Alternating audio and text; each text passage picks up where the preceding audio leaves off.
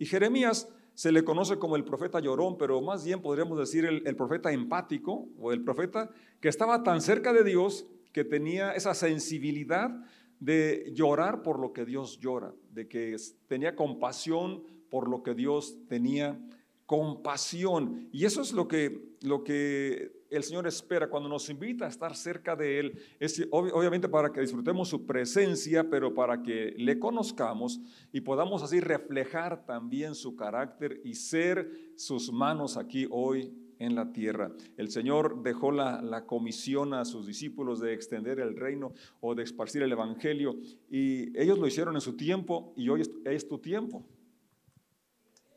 Hoy es nuestro tiempo.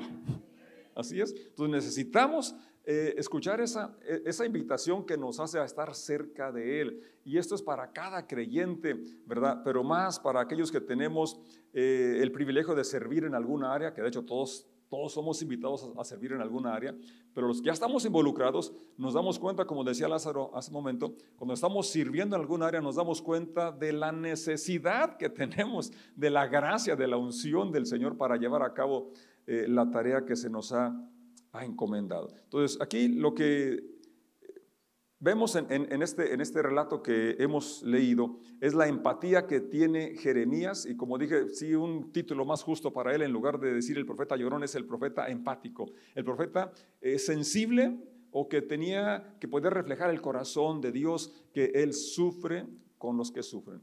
Cuando nos preguntamos, ¿dónde está Dios cuando sufrimos? Pues está con nosotros. Isaías lo describió en el capítulo 53 que Él es varón de dolores, experimentado en quebranto, o sea, no está ajeno a, tu necesidad, a tu condición y tampoco a la condición del mundo. Pero el punto aquí que quiero eh, comunicar es no solamente decir, Señor, haz, sino vamos a hacer. Me quiero unir a lo que estás haciendo. Yo soy un instrumento en tus manos para aliviar el dolor, para traer algo de, alivio para traer esperanza a este mundo que necesita la intervención. Yo creo que lo más triste es la indiferencia, creo que es el obstáculo más grande para la, para la transformación y es lo que también detiene el fluir de la gracia y el amor de Dios. Ser indiferentes ante el dolor, ser indiferentes ante la necesidad, es, es realmente eh, similar no, no, no, no, tan drástico lo que vivió Jeremías, porque sí fue un sitio, una destrucción tremenda la que le tocó vivir para su pueblo, pero hoy por hoy vemos mucha violencia a nuestro alrededor. Es, increíble ¿no? lo que este pueblo ha, sufrido, el cambio que antes era pacífico, ahora es tanta violencia y no es local, sino que es algo mundial. Eh, es decir, los afecta aquí, los cerquita, pero no podemos eh, ignorar lo que está pasando en Ucrania y lo que está moviendo a nivel mundial. Y, pero realmente la iglesia no puede ser indiferente. No podemos hacernos como que no pasa nada, sino que más bien ver como vio Jeremías, escuchar como escuchó Jeremías y responder como escuchó él. Responder como respondió él, decir, clamar, orar, interceder. Un llamado a la oración. El Señor busca Dice que en un momento Ezequiel dice que él buscó a alguien que se interpusiese, que hiciera un vallado, hiciera un cerco para evitar la destrucción, pero dice, no encontró a nadie. Qué increíble, ¿no? Porque él buscó entre los que eh, supuestamente le conocían, pero no oyó ningún intercesor. Si buscar aquí en este recinto encontré a alguien, los quiero aquí el miércoles. Así es, tenemos una reunión de oración, dice, yo voy a interceder y luego se convoca ahora y no van. Tenemos que alcanzar a San Francisco para, para Cristo. Amén, amén. Mañana vamos a invitar gente o pasado mañana vamos a hacer esto. ¿Y dónde estamos? Bueno, aquí es donde, esa es, esa es la audacia, es la oración audaz, que no solamente pedimos, Señor, sana, Señor, alcanza, Señor, trae, sino yo voy a ser ese vehículo, voy a ser ese instrumento que Dios está buscando para traer alivio a este quebranto, a este dolor que está pasando mi ciudad. En, en Mateo 9:35, el Señor Jesús dice, o Mateo relata, dice el verso 35, Jesús recorrió todas las ciudades y aldeas de esa región enseñando en las sinagogas. ¿Cuál era su principal tarea? Enseñar. Pero además, ¿qué hacía? ¿Qué enseñaba primero? Las buenas noticias. El Evangelio son buenas noticias, ¿así es? Cuando vamos a evangelizar es llevar buenas noticias, ¿así es? A veces este, antes nos quejábamos que porque sufríamos por Cristo, pero era por nuestra imprudencia de presentar el mensaje. Quite esos demonios y que esto era puro ataque y condenación, eso no es evangelio. Y luego, ay, nos apedrearon por predicar el evangelio. Pues, ¿quién sabe qué evangelio estaba predicando, verdad? Entonces, son las buenas noticias del evangelio y sanaba toda clase de enfermedades y dolencias. ¿Qué más hacía de parte de predicar? Sanaba. Y Dios nos envió también a orar por los enfermos, a llevar también liberación a los oprimidos. Y dice el verso 36, cuando vio a las multitudes, tuvo compasión. ¿Por qué tuvo compasión? Por las necesidades que tenían, pero además, porque Estaban confundidas y desamparadas como ovejas sin pastor. Bueno, pero si había líderes religiosos, había sus gobernantes que les iban a guiar. Sin embargo, había eh, en ellos la falta de, una revelación del, corazón de Dios. Eh, habían sido eh, quizás mal guiadas por, por la mala aplicación de las escrituras y estaban en esa condición confundidas y desamparadas como ovejas sin pastor. Verso 37, a sus discípulos les dijo, la cosecha es grande, pero los obreros son pocos. primero les pone un cuadro, porque generalmente la gente que estaba ahí eran pastores o eran eh, agricultores o eran pescadores, entonces eh, usaba esos términos, pero primero las ve como ovejas sin pastor, expuestas al peligro y descarriadas, confundidas, desamparadas. Y luego dice entonces la necesidad que había en la gente de sanidad, de liberación, de instrucción, la compara también como eh, una cosecha grande, dice, pero los obreros son pocos. y bueno, es algo que se ve aquí en yo platico con algunas personas que tienen eh, fábrica o que tienen talleres, un amigo que tiene taller de torno dice, no tengo quien trabaje en el torno. Si yo pensé que eso era el problema del campo, que no hay quien quiere trabajar en el campo. Pero aquí vemos que ese problema ya no es nuevo, ¿verdad? Y aquí el asunto es, no es literal la cosecha, sino que él está hablando de la necesidad que hay en el mundo de las personas de conocer a Jesús, de que no estén ya confundidas, que no estén desamparadas, que no estén como ovejas sin pastor. Y sin embargo, aunque hay mucha necesidad, dice, los obreros son pocos. Y alguien le agregó, además flojos. Pocos y flojos. Y eso no tiene que ser así. No tiene por qué ser así, porque tenemos quien nos inspira, que es trabajador. Dios dijo Jesús, mi Padre trabaja y yo trabajo. ¿Y tú? ¿Y yo? Amén. E, eso es, no, solamente Señor envía obreros, porque es lo que sigue, fíjate el verso que sigue, verso 38. Entonces, la mies es mucha, la cosecha es mucha, hay mucha necesidad. ¿Y cuál es la solución? Así que oren al Señor que está a cargo de la cosecha. Ante un problema, ante una necesidad, lo primero que tú y yo tenemos que hacer es, ¿qué? Orar. Orar de forma personal en lo secreto y orar en forma congregacional con tu iglesia, con tu congregación. Hay un tiempo de oración, entonces tú y yo necesitamos estar involucrados activamente en ese, en ese espacio. ¿Así es? ¿Cuándo es el día de oración aquí? ¿A qué horas? Qué bueno que ya tomaron nota. Este miércoles va a estar a reventar. Son instrucciones del Señor. Lo primero que necesitamos hacer es orar ante la necesidad, ante la situación compleja que nos rodea a nivel local y mundial, familiar y personal. Necesitamos orar. Hace poco hablamos sobre Nehemías, él vio la necesidad, se dio cuenta de la condición en que se encontraba y ¿qué hizo? Oró. Oró. Pero también fue audaz en, en su oración. Dijo, yo voy, yo estoy dispuesto a dejar la comodidad del palacio e ir a reconstruir los muros. Y aquí el Señor dice, oren al Señor que está a cargo de la cosecha. ¿Y qué vamos a pedirle? Que envíe más obreros a sus campos, que envíe más obreros a levantar la cosecha, que envíe obreros a su mies. Ahora, yo no puedo orar honestamente y decir, Señor, manda a alguien cuando yo no estoy dispuesto a ir. Y ese es el asunto. Estamos impuestos a orar, Señor, haz, Señor, manda, Señor, haz. Pero poco estamos dispuestos a involucrarnos y decir, yo estoy dispuesto a ir.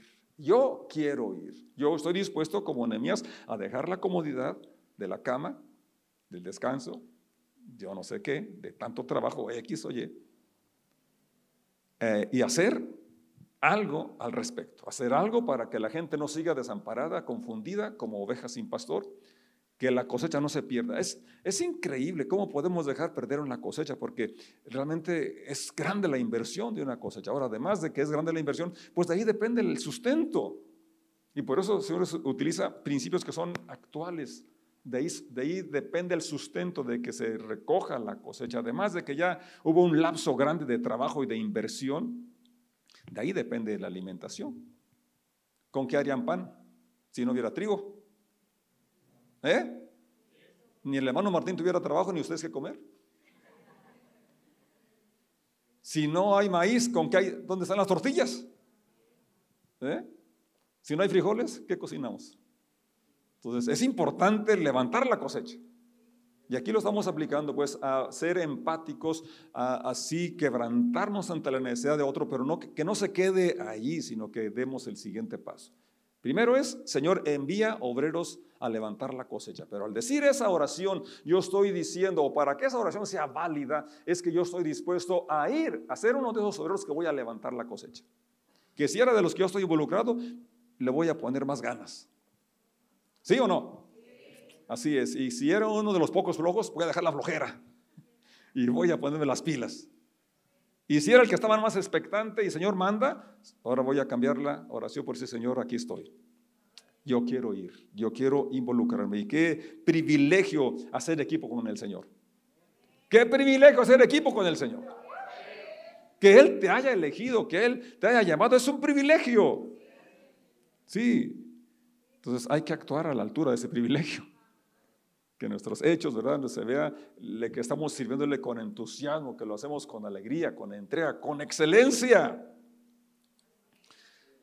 Entonces Jeremías escuchó el llanto, Jesucristo miró a las multitudes y tuvo compasión de ellas porque las miró eh, que estaban confundidas, desamparadas como ovejas sin pastor. Que Dios nos abra los ojos espirituales y podamos ver el mundo que nos rodea, la realidad de la gente que nos rodea, eh, incluyendo los que nos congregamos aquí.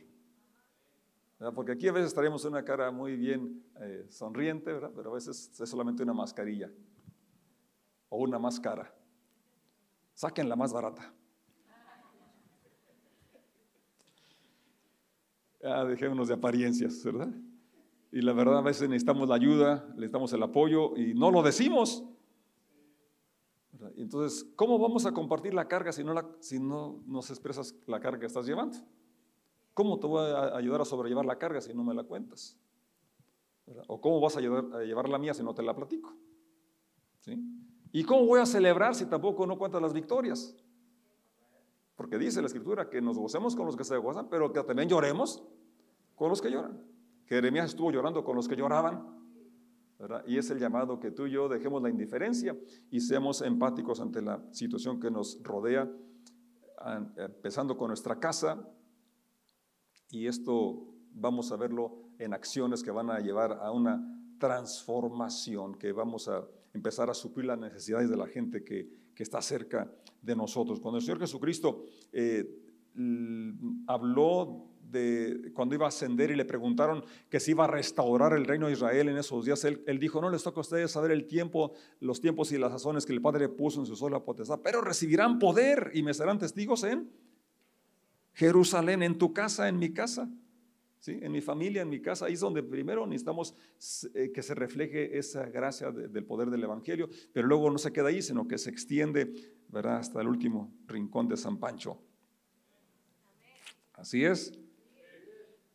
Isaías capítulo 6 nos relata, el profeta dice el verso 1, en el año que murió el rey Usías vi yo al Señor en su trono grande y sublime, sus faldas se hinchían el templo, estaba lleno el lugar de la gloria del Señor. Y él, él dijo una exclamación, ay de mí que siendo hombre de labios inmundos y habitando en pueblo de labios inmundos han visto mis ojos al rey, al Señor. Porque él sabía que nadie podía ver al Señor en toda su, majestad y él reconoció su condición. El Señor envía un ángel, un ángel toca sus labios y eh, habla de cómo aquel toque eh, había purificado y le había limpiado. Y luego entonces escucha una, una voz. Ahora, es muy importante que el capítulo 6 de Isaías comienza diciendo que en el año que murió el rey Usías, una pérdida nos quebranta. Para Isaías fue, fue una pérdida grande que quebrantó su corazón. Le dolió esa, esa, esa pérdida. Y yo creo que eh, cuando hay una pérdida deberíamos de tener esa sensibilidad de, de pensar cuántas personas están en la condición como la que yo estoy. Y cuánta gente está en condición peor que la que yo estoy. A veces cuando estás en un problema te hace bien que vayas a visitar un cerezo, una cárcel, un hospital, para que veas cómo hay gente con mucha más necesidad que la tuya. Leer escrituras y ver lo que sufrieron algunas personas y cómo superaron. La lectura de Job, la lectura de, los últimos capítulos de los evangelios que más hablan del sufrimiento del Señor. Entonces, en ese año que murió, estando quebrantado Isaías, tuvo esa visión, esa revelación de parte de Dios. Y dice el verso 7, con él tocó mis labios con el carbón encendido y dijo, ¿ves? Este carbón te ha tocado los labios, ahora tu culpa ha sido quitada y tus pecados perdonados. Y eso es lo, más grande que, obtenemos cuando venimos al Señor. Por eso el Salmo 103 dijo el salmista, bendice alma mía al Señor y bendiga todo mi ser su santo nombre. Bendice. Se estaba exhortando a sí mismo. Porque a veces hace falta que tú y yo, que, que uno mismo se hable a sí mismo, ¿verdad? Eh, los que dirigen la alabanza aquí tratan de animarnos a que participemos, pero tú debes de animarte a ti mismo, como lo decía el salmista. Y no olvides ninguno de sus beneficios. Y empieza a enumerar algunos y dice, Él es el que perdona todos tus pecados, el que sana todas tus dolencias el que te corona de favores y misericordias. Enumera bendición tras bendición que recibimos, pero con las dos primeras serían suficientes para que le alabemos eternamente. El que perdona tus pecados. Pero ahora, fíjate, Isaías ahora con ese toque se siente o se le declara que se ha quitado su culpa y sus pecados han sido perdonados. ¿Cuántos han experimentado esta bendición? Puede levantar la mano y decir, yo, gracias a la misericordia de Dios, gracias a la intervención de Dios. Amén. Y eso exactamente es lo que brota, una alabanza, una aleluya. ¿verdad? Sí, gratitud, pero que se va a reflejar no solamente en algo aquí que, que se los pedí o salió espontáneo, sino allá, afuera donde la gente necesita ver esa cara diferente, que no está con la angustia, que no está con la preocupación, sino que está con la confianza en la provisión de Dios, porque la carga más grande ya fue quitada, la culpabilidad, porque la deuda más grande ya fue saldada, ya pagó el Señor lo que tú y yo no podemos pagar. Entonces, una vez que estamos en esa condición, así ante el Señor, que nos sentimos dignos ante Él, porque Él ha, cubierto nuestro pecado, porque Él ha perdonado el pecado, porque Él ha, quitado la culpa, entonces podemos oír, podemos tener la sensibilidad de su corazón para llorar por lo que Él llora, para tener compasión por lo que Él tiene compasión, para amar lo que Él ama, para aborrecer lo que Él aborrece. Porque el pecado es lo que lo llevó al sufrimiento a la cruz. Entonces, por eso cuando podemos ver lo horrible del pecado, cómo causó tanto dolor a nuestro Señor. Por eso podemos aborrecer el pecado. Y hablar a las personas que no tienen por qué seguir esclavizadas al pecado, porque ya el Señor venció y podemos vencer. Y luego, entonces, podemos sentir y ver y también escuchar. Después, verso 8, estoy leyendo Isaías capítulo 6. Después oí que el Señor preguntaba, ¿a quién enviaré como mensajero a este pueblo? ¿Quién irá por nosotros? Y así nos pasa, ¿verdad? Cuando estamos oyendo un sermón que que nos está llegando y dice, ay, si quiero estuviera aquí mi suegra. Este mensaje, qué bueno está para mi esposo, qué lástima que no vino hoy. Y este mensaje para mi esposa, uh, está de maravilla, se lo voy a grabar y se lo voy a poner. Mis hijos deberían estar aquí escuchando esto. O mis papás deberían estar escuchando. El pastor debe escuchar esto. Ah, eso no dice nada. Sí, no, cuando Dios nos habla algo, nosotros sí buscamos, ah, sí, a ver, ¿a quién le estará hablando del Señor? ¿Verdad? Y así pasó en este caso, ¿no? Entonces el Señor le dice, ¿a quién enviaremos? Y nada más estaban Dios e Isaías.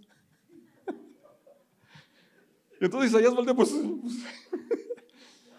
pues, me está diciendo a mí. ¿Sí? Dile al que está a tu lado, no te hagas. Díselo, díselo, no te hagas, no te hagas. A ti te está hablando. A ti te están preguntando, ¿a quién envío? ¿A quién enviaré? Obviamente que Dios tiene muchas opciones. ¿verdad? Cuando le dijeron, hey, ¿quién oyes lo que cantan? Repréndelos, eso no está bien. Dice, mira, si se cagan ellos, las piedras van a hablar.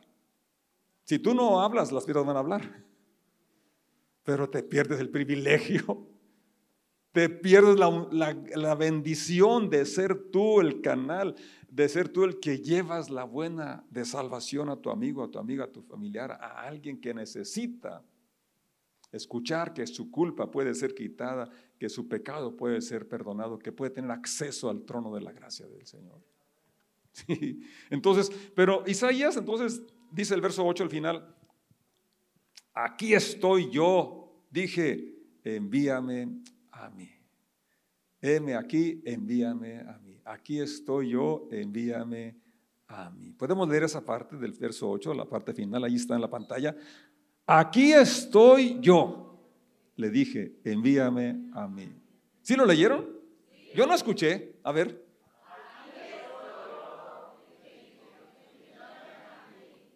Ustedes lo dijeron. Y el Señor toma muy en cuenta sus palabras.